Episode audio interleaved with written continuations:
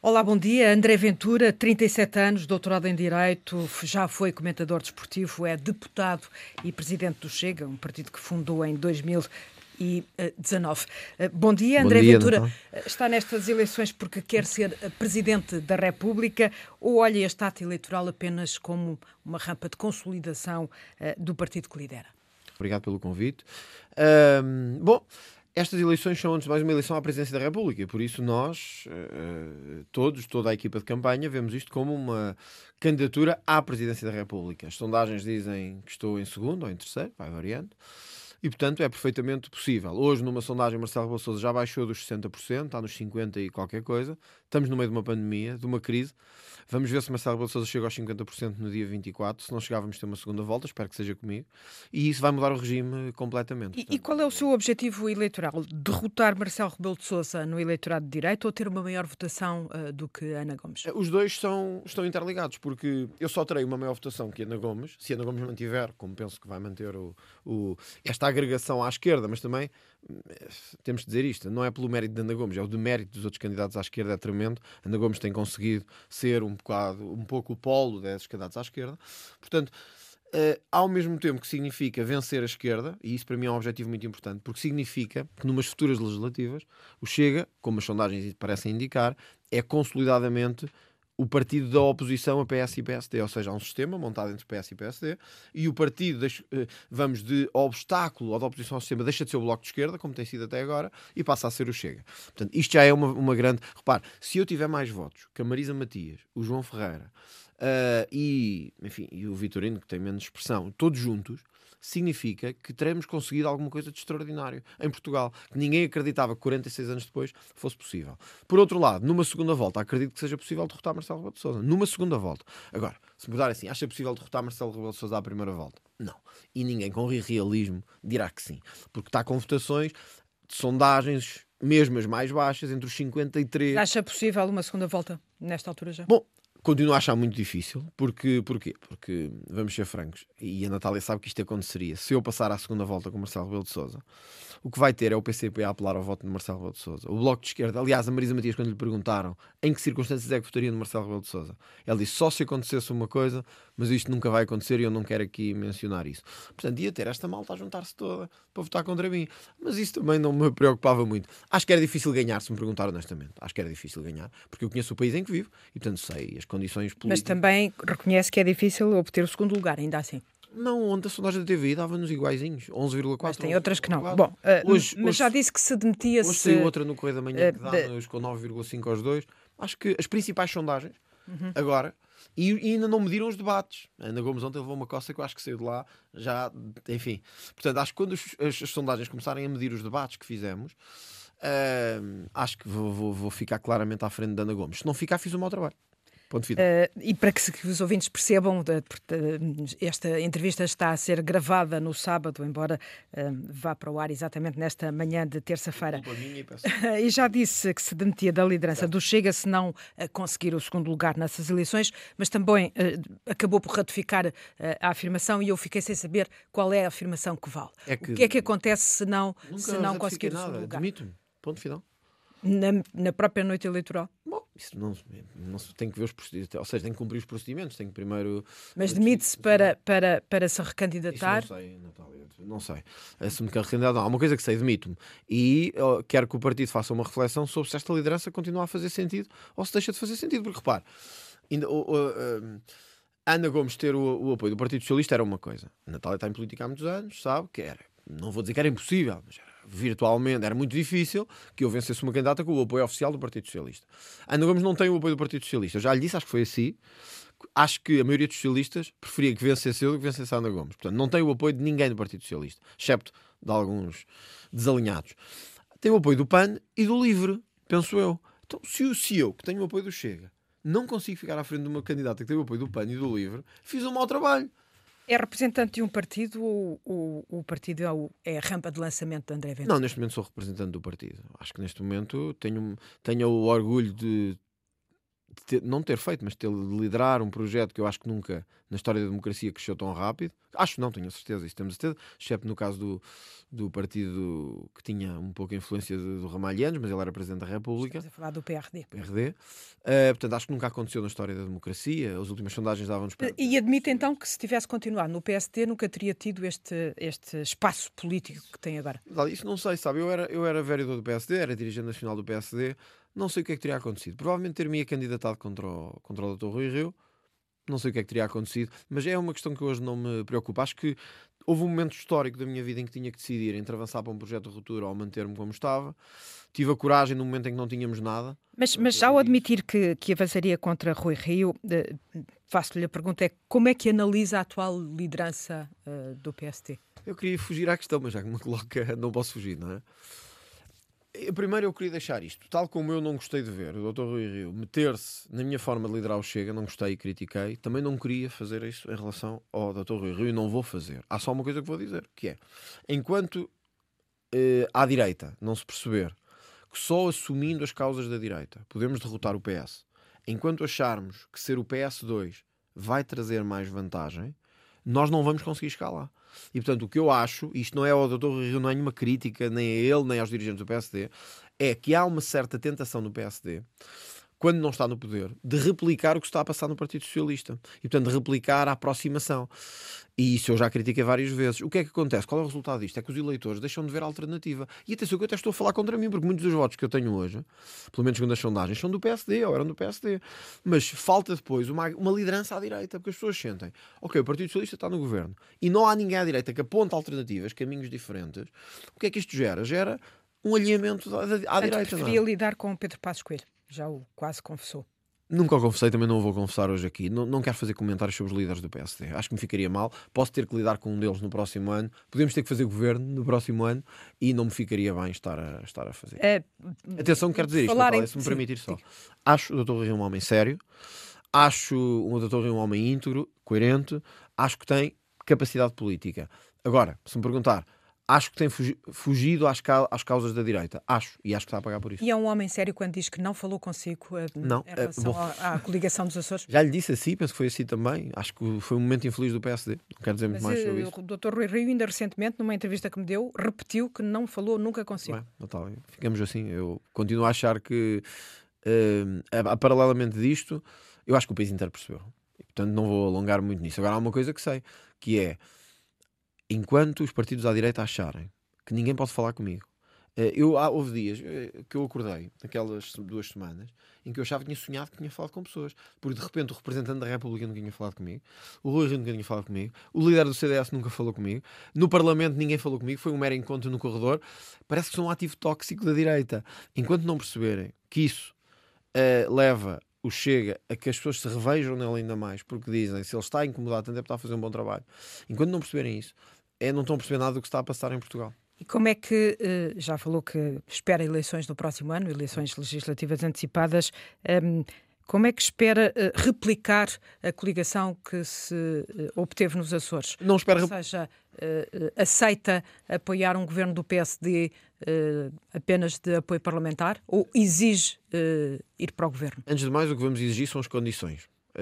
se, como tudo aparenta, Bom, primeiro é preciso que o PSD tenha uma votação que permita que isso aconteça e que o Chega o faça também. Não creio que os outros dois partidos à direita o consigam fazer. Portanto, estamos a falar do PSD e do Chega. É preciso que juntos tenham uma, uma votação não só superior ao Partido Socialista, mas aos, à soma dos partidos de esquerda. Depois, nós já demos a entender, e já, aliás, não demos a entender, já deixámos claro, que o PSD tem que aceitar aquelas cinco traves mestras das nossas propostas. Só aí é que começamos a falar Ou chega no governo ou fora do governo. Depende se aceita estas propostas ou não. Se aceitar, partindo desse princípio, o Chega exige estar no governo ou, fora, ou, ou admite ou aceita apenas o apoio O Chega admite todos os cenários neste aspecto. Hum. Mas Bem. quero reafirmar que em matérias de justiça, de segurança social e de eh, reforma económica fiscal, estou convencido que o Chega não confiará em nenhum ministro do PSD para fazer as reformas que é preciso fazer. Já, já confessou que receia estar a criar um monstro e, e, e impôs a lei da rolha no partido, uma atitude pouco democrática, o que já lhe valeu a perda de só para citar um nome, Patrícia uh, Sousa Uva, que era a mandatária da sua, desta sua candidatura. Já disse que o Chega não é um partido de extrema-direita, é um partido dos portugueses comuns, mas elogia Salvini, líder do partido italiano de extrema-direita, da Liga do Norte, e trouxe este fim de semana a Lisboa Marine Le Pen. Em que é que ficamos? O, o, o senhor, por exemplo, em 2017, num artigo que escreveu para o Correio da Manhã, eh, considerava a candidatura de Marine Le Pen, na altura, nas presidenciais francesas, como uma ameaça ao futuro da Europa. Agora, eh, então vemos-lo de vamos... braço dado. Eh... Não, não vê de braço dado. Ainda ontem Marine Le Pen disse que, que temos ideias diferentes sobre muitas coisas. E temos. Uh, olha, vou-lhe dar um exemplo sem querer estar a juntar isto aos outros partidos, só que você não é a minha adversária, é jornalista. Uh, eu achei graça ver o Bloco de Esquerda dizer isso quando estavam de mãos dadas com o Podemos em Espanha, que defende coisas absolutamente absurdas, como, para eles, a castração química de pedófilos. E não vi ninguém. Estou a questioná-lo assim. Não, não, eu sei, eu é que estou a fazer esse paralelo, não estou a pôr lá assim em xeque. Estou a dizer que todos os partidos na Europa, os parceiros, têm posições diferentes. O Podemos é parceiro do Bloco de Esquerda, defende a castração química. Hum. Cá é uma monstruosidade. Mas, portanto, não acha que ela seja um perigo. Uh... Não acho que ela seja de extrema-direita. E não é isso, não é uma ameaça ao futuro da Europa, é que foi o senhor que escreveu isto. Deixa deixa uh, ou seja, o que é que mudou? Estou tá, Deixa-me dizer isto. Eu tenho divergências com a Marine Le Pen em muita coisa. Uhum. Por exemplo, em relação ao euro, uhum. em relação olha, ao ensino. Eu acho que deve haver ensino de português nas escolas francesas. Compreendo a posição dos franceses, mas acho que deve haver e tenho feito o meu possível para fazer essa influência. Tentou influenciá-la, a ela, já, para já que mudasse opinião, de claro, opinião? E, já e ela aceita? E já Bom, isso vamos ver eh, nas propostas que apresentará. Agora, eh, Marine Le Pen está muito sensibilizada. Eu queria lhe dizer isto. Nós, neste momento, temos em França, no Partido Rassemblement Nacional, muitos portugueses nos seus quadros. Muitos. Muitos lusodescendentes. Ora, como é que alguém que tem portugueses no seu quadro é uma ameaça para os portugueses? Neste momento criou-se a lógica que tudo o que é contra o sistema é de extrema-direita. O Salvini é de extrema-direita porquê? Porque não quer uma imigração... Não é? Não é de extrema-direita, porque não quer uma imigração descontrolada em Itália. É por isso que ele é de extrema-direita. Porque diz, tal como eu, que os ciganos não cumprem os seus deveres. Porque é isso que é, que é ser de extrema-direita. A Marine Le Pen porque diz que a islamização da Europa é um perigo. Isso é ser de extrema-direita. Quer dizer, nós temos que parar um bocadinho para, para ver que é se começamos a extremar todas as posições, então temos que chegar ao, ao, à conclusão de que o PCP é um partido de extrema-esquerda. Quer dizer, e então não, não saímos disto. Se é de extrema-esquerda, sou de extrema-direita, tal. E o PS e o PSD passam fininho pelo sistema. Eu percebo que isto é a cultura que nos ensinaram nos últimos 30 anos ou 40. Mas vamos lá, o que é, que é ser de extrema-direita? Ser de extrema-direita é. Marcelo Rebelo de Souza pareceu explicar-lhe isso no debate que teve com Bom, a mim não me explicou nada. uma direita diferente. Eu, eu, vi sair o presidente irritado, enervado, a dizer que o meu tom era diferente no Palácio do Belém. Quer dizer, quando não há argumentos, recorre-se a conversas privadas. Uh, aliás, a maior parte das pessoas. Eu acho, acho uma graça nos comentários, agora se me permite dizer isto. Todos, é muito engraçado, saímos dos debates, as pessoas têm todos, ainda por veem em direto, todos uma coisa. Mas os comentadores que se sentam depois lá nos. nos, nos mas esta nos... entrevista não serve para comentar não, não, os debates. Não, mas só para dizer isso. Muito pouco eu, tempo. Eu acho muita graça os comentadores entram e dizem assim: não, perdeu, perdeu totalmente. Mas estava um milhão e tal de pessoas a ver. As pessoas viram. É ridículo, é ridículo. É, vivemos uma pandemia, um teste ao Serviço Nacional de Saúde tem criticado o estado de emergência, apesar das críticas, obedece às medidas eh, decretadas pelo Governo? Pois, não temos outra hipótese, só, só quando estão em trabalho, que é o que uh, uh, é excepcional pelo estado de emergência. Acho que estas restrições, eu, hoje, ainda hoje, no momento em que estamos a falar e a gravar isto, eu estive com uma reunião com o Primeiro-Ministro. Se me perguntar assim, compreendo a gravidade da situação, claro que compreendo. Estamos acima de 10 mil casos, hoje por acaso não, foram 9 mil e tal, mas estamos agora com muitos dias acima de 10 mil casos diários de Covid-19 e isto é preocupante. Agora, Natália, isto é preocupante, sem dúvida. Também é preocupante termos medidas absurdas que vão matando a economia, o emprego, o trabalho e a sociedade. Quer dizer, eu não compreendo como é que. Portanto, é contra o confinamento geral. Não, não mas aceito. Isso, isso, isso sou. Hum. Mas uh, não compreendo é como é que durante meses vivemos um confinamento que obrigava restaurantes a encerrar à uma da tarde. Quer dizer, matámos não sei quantos negócios na esperança de que a economia viesse a, a, outra vez a dinamizar. E agora o que vamos dizer às pessoas é: olha, não serviu para nada, vamos fechar tudo outra vez. Fez, fez grandes críticas ao Congresso do PCP, ser, mas este fim de semana fez campanha em horário de recolher obrigatório. Estou a lembrar-me do jantar eh, que tem com Marie Le Pen em Sintra. Em hora de recolher obrigatório. Mas já foi alterado, o seu modelo foi hoje alterado. O modelo foi alterado, mas mantém-se mantém a iniciativa. Ou seja, como é que se pode criticar um partido não, uh, e, e, ao mesmo tempo fazer não, exatamente não, a mesma coisa? Não, não, não. Não é contraditório, pergunto-lhe. Só é contraditório o que você está a dizer. E sabe, e sabe muito bem, e sabe muito bem isso que me está a perguntar, não faz nenhum sentido. Não, porque? porque o Congresso do PCP tem 600 pessoas, todas juntas dentro de um espaço. Nós vamos ter um espaço simbólico com 50 ou 60 pessoas. Vamos lá ser objetivos. Ao jantar, sem máscara. Vamos lá ter objetivos. Deixa-me só dizer. O senhor uh, tem é, feito nesta campanha, não, vai mantê-las? Deixa-me só dizer isto. É importante que as pessoas percebam que a, eh, a, a crítica ao Chega se não tem uma, não é uma crítica, não... só lhe perguntei se não é contraditório. Não, mas quando, diz, quando diz assim, ao PCP, PCP e ao mesmo Congresso, mas acha que é comparável uma... um Congresso com 600 pessoas hum. e um jantar com 60 pessoas, que é uma iniciativa política em campanha eleitoral, do que um tempo fora de campanha eleitoral uh, no meio do, de um estado de emergência. Quer dizer, não faz sentido nenhum. Arruadas, vai mantê-las, pergunto. Não faz sentido. Portanto, quando nós olhamos para isto, temos que perceber que nós, nos Chega, estamos a fazer um esforço para usar máscara, para sensibilizar as pessoas para este aspecto e nada justifica o que o PCP fez. Ponto final, parágrafo. Não faz sentido. Arruadas. Uh, não, olha, foi outra, feito uh, foi outra, por estes dias, olha, algumas, foi outra, se... foi outra alteração que fizemos. Íamos ter ações de rua, muitas, Uh, eu percebo que os outros nossos oponentes não os façam, também não tem muita gente para andar com ainda, eles. Ainda estão previstas na, na Mas, campanha. em Braga tivemos 150 pessoas, queríamos ter 300, as pessoas queriam ir, queriam, já se tinham inscrito, reduzimos para metade. Mas 150 é neste, é pouco. Não, é muito. neste espaço de emergência, como temos tido, o que é que optámos por fazer? Não fazer ações de rua dessa dimensão. E, portanto, o que vamos fazer em modelo de campanha é uma campanha muito minimalista de respeito às normas de saúde pública, de respeito às restrições, e vamos utilizar preferencialmente auditórios com separação entre, os, entre as pessoas, com máscara, com gel, com tudo, porque nós achamos que isto é um problema de verdade. Não achamos isso e fazemos congressos no meio de um estado de emergência. É, se, é se estivesse próximo de um suspeito uh, de, de, de, de, infectado, uh, cumpriria os 14 dias de confinamento? Claro, bom, eu, eu cumpro as direções da DGS. Olha, Natália, uma das coisas que temos feito, ao contrário de outros partidos, é sempre que temos um evento, fazemos um plano de contingência com a DGS, contactamos a Direção-Geral de Saúde para que avalie todas as normas e que cumpra. Portanto, nós cumprimos aquilo que a DGS eh, me impõe, eh, a mim e ao partido. Se a DGS me dissesse para ficar em confinamento, ou que tinha que ficar, ficava. Não, não ficaria de confinamento, provavelmente no mesmo dia em que tivesse um debate com um rival meu. Isso é que. Isso é Acha é, que, é que não, não, merecia? Se, se fosse necessário Marcelo Rebelo de Sousa uh, colocar-se em confinamento, não, não deveria Marcelo fazer? Marcelo já tinha estado em contacto também com o Lobo Xavier no Conselho de Estado e não vi este drama todo que foi quando ia debater com o André Ventura. Eu acho sinceramente que ele pensou hoje é o dia ideal para entrar em, em confinamento. Depois achou que não, correu-lhe mal, mas agora os portugueses vão fazer a sua, a sua escolha no dia 24. O programa do seu partido defende o fim do Serviço Nacional de Saúde. Não é verdade, Natália. Mas isto não é verdade. Uh, é eu posso ler-lhe exatamente. é que ser prestador. Não, peço desculpa. Com... Defende que o Estado não deve interferir como prestador de claro, bens e serviços não... no mercado de saúde, devendo atuar apenas como uh, regulador. Não compete ao Estado a produção ou distribuição de bens e serviços, sejam esses serviços de educação ou de saúde. Estou a ler o texto. Quantas uh, vezes já tivemos esta conversa não, em entrevistas, em debates? Mas como é que nega que este texto não põe em causa o fim do Serviço Nacional de Saúde? Não diz, bem, não. Tá Mas diz o fim das escolas tá públicas. Não, não diz, diz aí fim, leia-me onde é que diz fim da escola pública. Leia lá. Onde é que diz fim da escola pública? Quer que eu lhe leia? Leio já, é o artigo onde diz, eh, e passo a ler, as instalações escolares passariam, isto só para lhe ler parte, não posso estar a ler aqui o artigo, passariam num primeiro momento para a tutela da Direção-Geral do Património, que de seguida as ofereceria a quem nelas demonstrasse. Onde é que diz aí fim da escola pública? Diga lá. Acabar com as escolas públicas é o quê? Eu costumo fazer isto. Você é a minha oponente, mas eu. eu, eu não, mas diga, explique, mas rapidamente. É muito simples. Dou-lhe um minuto. Não. É muito simples. Há muitos sistemas de saúde na Europa que não se baseiam na cegueira pública em que o nosso vive. Funcionam muito melhor que o nosso. Nós temos uma média, em alguns sítios, dois mil ah, dias à espera. Para si, o serviço público seria. Hosp...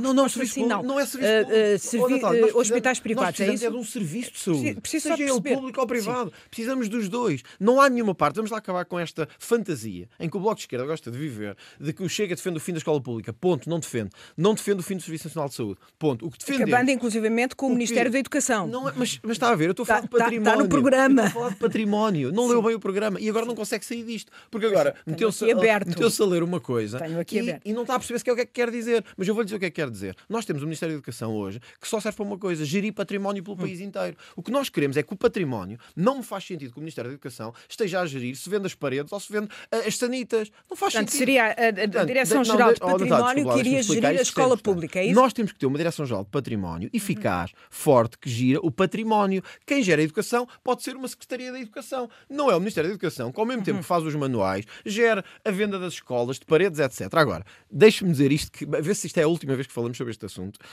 O Chega eu ontem disse à Ana Gomes uma coisa. Eu fiz mais em dois anos pelo Serviço Nacional de Saúde que ela alguma vez fez a vida toda. Em dois anos. Porquê? Porque eu apresentei medidas concretas que essas a Natália não quis ler, se calhar esqueceu-se de imprimir, de, de, apoio ao Serviço Nacional de Saúde. Sabe quais foram?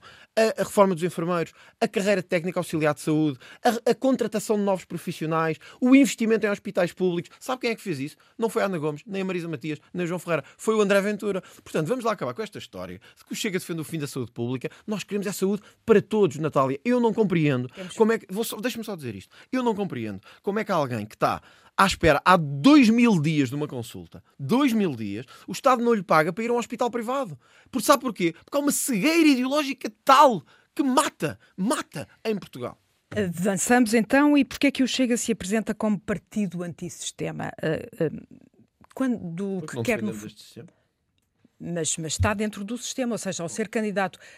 Eu faço-lhe a pergunta de outro modo se vencesse as eleições presidenciais, eh, eh, como é que seria antissistema em Belém? É muito simples, olha. Hum, antes de mais, tal como eu já disse, os partidos hoje que são democráticos têm que entrar no jogo democrático. E eu defendo uma mudança de sistema, mas quero fazê-lo pela via da democracia. E isso obriga-me a ir a votos. Não há outra forma. Eu não sou como o MRPP, e, que diz que isto é para tomar à paulada ou à cacetada. E, Portanto, e, e, o que é que quer dizer que seria depois atingida uma ditadura de pessoas de bem? Não, oh, não toda a gente percebeu. É, gente é só percebeu. para perceber as, que, as expressões. Toda a gente percebeu o que é que eu quis dizer. É que vivemos numa ditadura das minorias hoje. E eu quero a, a, a ser alguma coisa. Alguma é... vez poria em causa resultados eleitorais?